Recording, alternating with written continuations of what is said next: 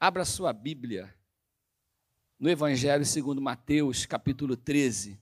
Nós vamos ler dois versículos, do 51 ao 52.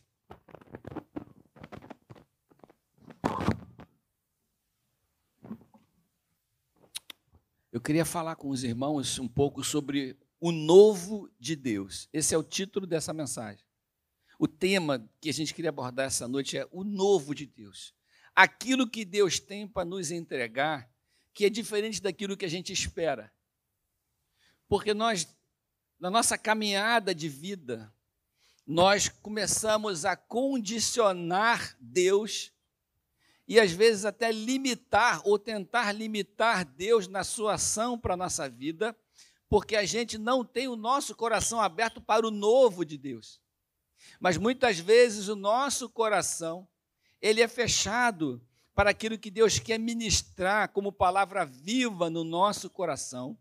E nós somos muito tendentes ao legalismo, à igreja no sentido geral, né? Ao legalismo, aquilo que a gente acha que é princípio fundamental, e a gente tem princípios fundamentais, mas a gente fecha o nosso coração para algumas algumas estratégias de Deus que são novo para a nossa vida, que são novidades de vida, que são maneiras diferentes que Deus quer tratar comigo e com você, e são maneiras diferentes que Deus quer que a gente ande nelas.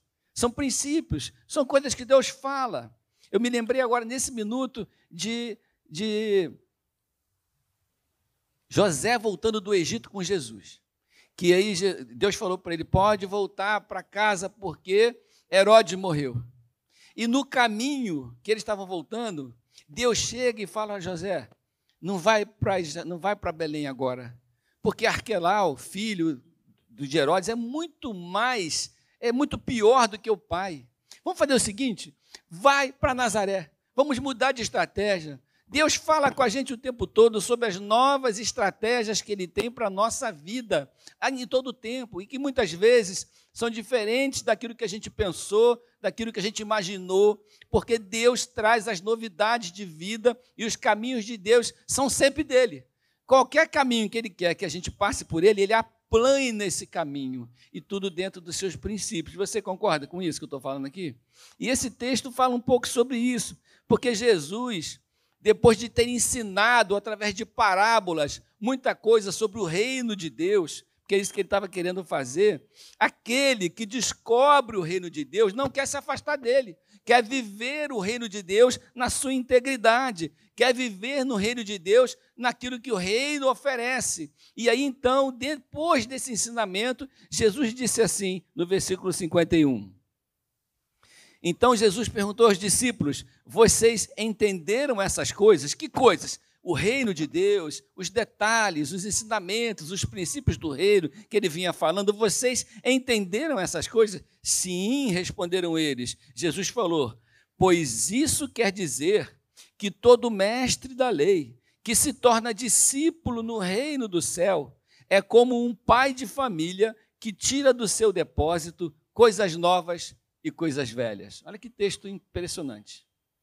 Ele está dizendo o seguinte, traduzindo isso aqui na linguagem super moderna. Pois isso quer dizer que todo aquele que acha que entende da lei, aquele que é mestre da lei, aquele que conhece a palavra, todo aquele que tem, que tem o conhecimento ou acha que tem, ele precisa se tornar discípulo também. Porque no momento que a gente para de aprender, a gente para de viver o novo de Deus.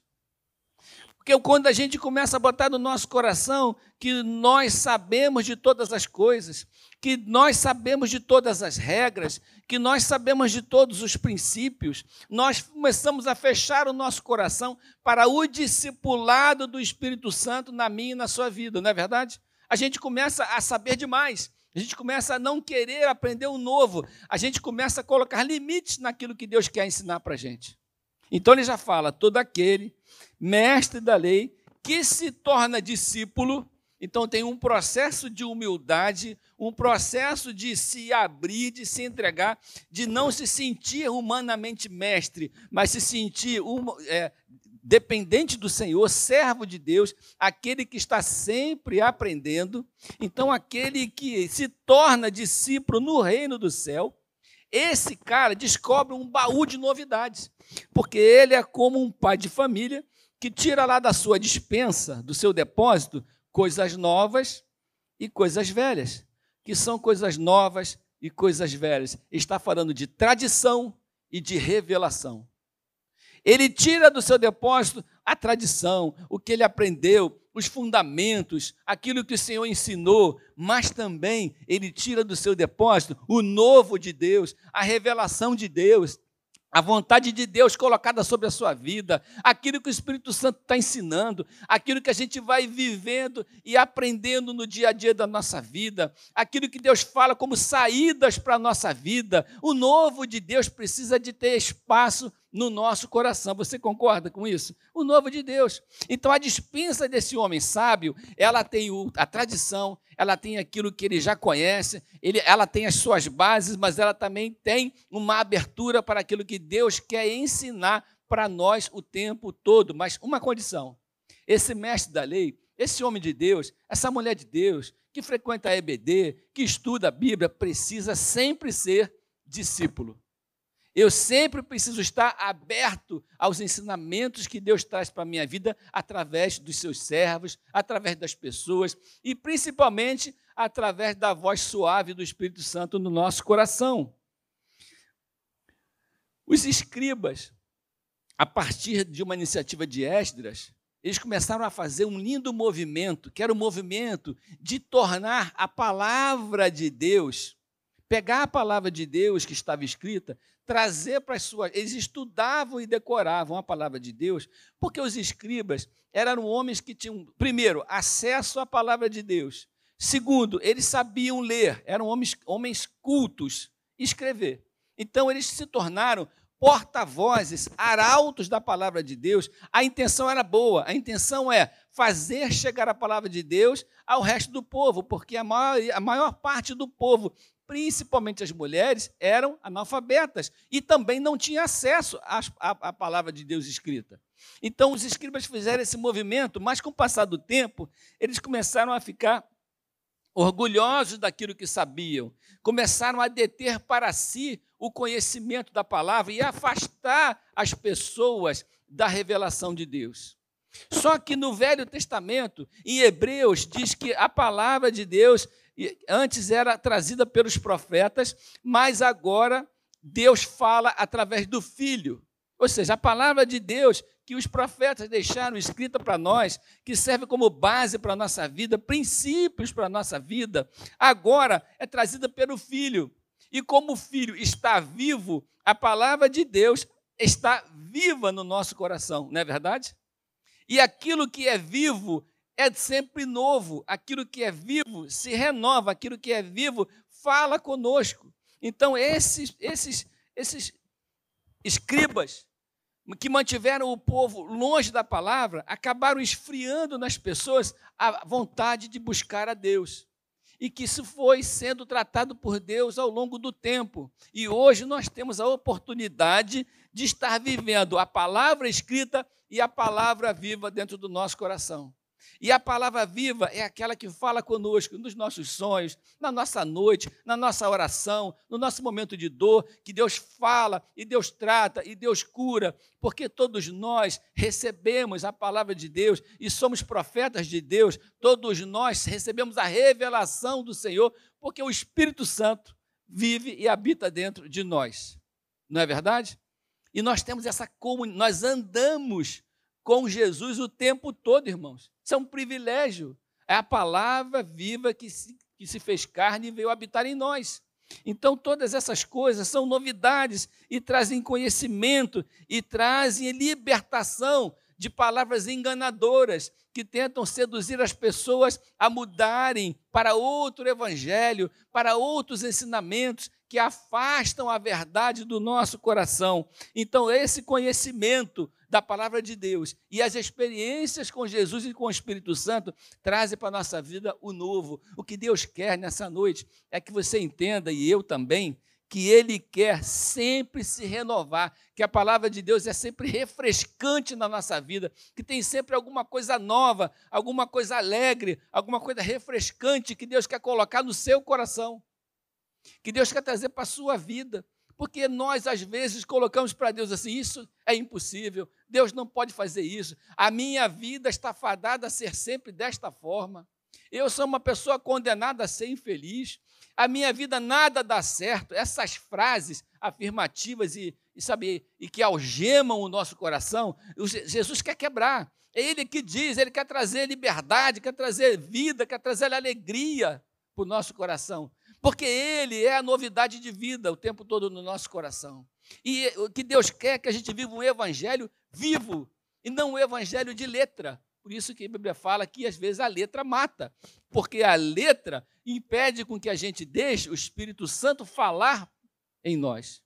Foi o que aconteceu na morte de Estevão, que as pessoas não entendiam como que Estevão dava vazão ao Espírito Santo, a despeito da lei, ele dava vazão ao que o Espírito Santo falava nele, e nós estamos vivendo, irmãos, no Novo Testamento, onde o Espírito Santo de Deus precisa ter liberdade de falar ao nosso coração, de ministrar na nossa vida, de trazer algo novo, de nos trazer respostas fora daquelas que a gente já rotulou.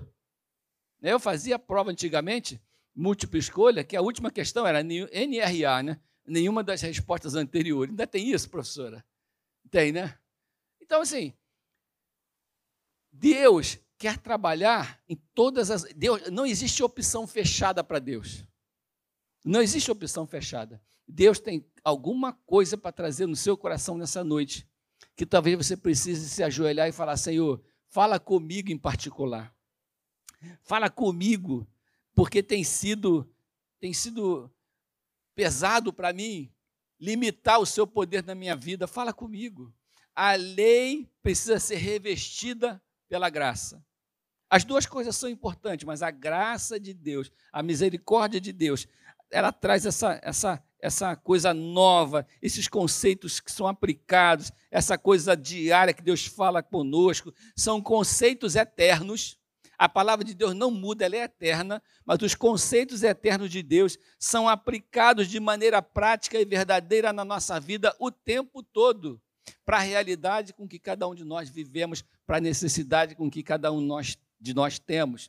E é importante a gente estar aberto para isso, buscar o novo de Deus estar presente, sabe, não desistir das nossas buscas, das nossas conquistas, eu me lembro dos textos bíblicos em que os governantes buscavam a orientação dos profetas para tomarem as suas decisões, não é assim?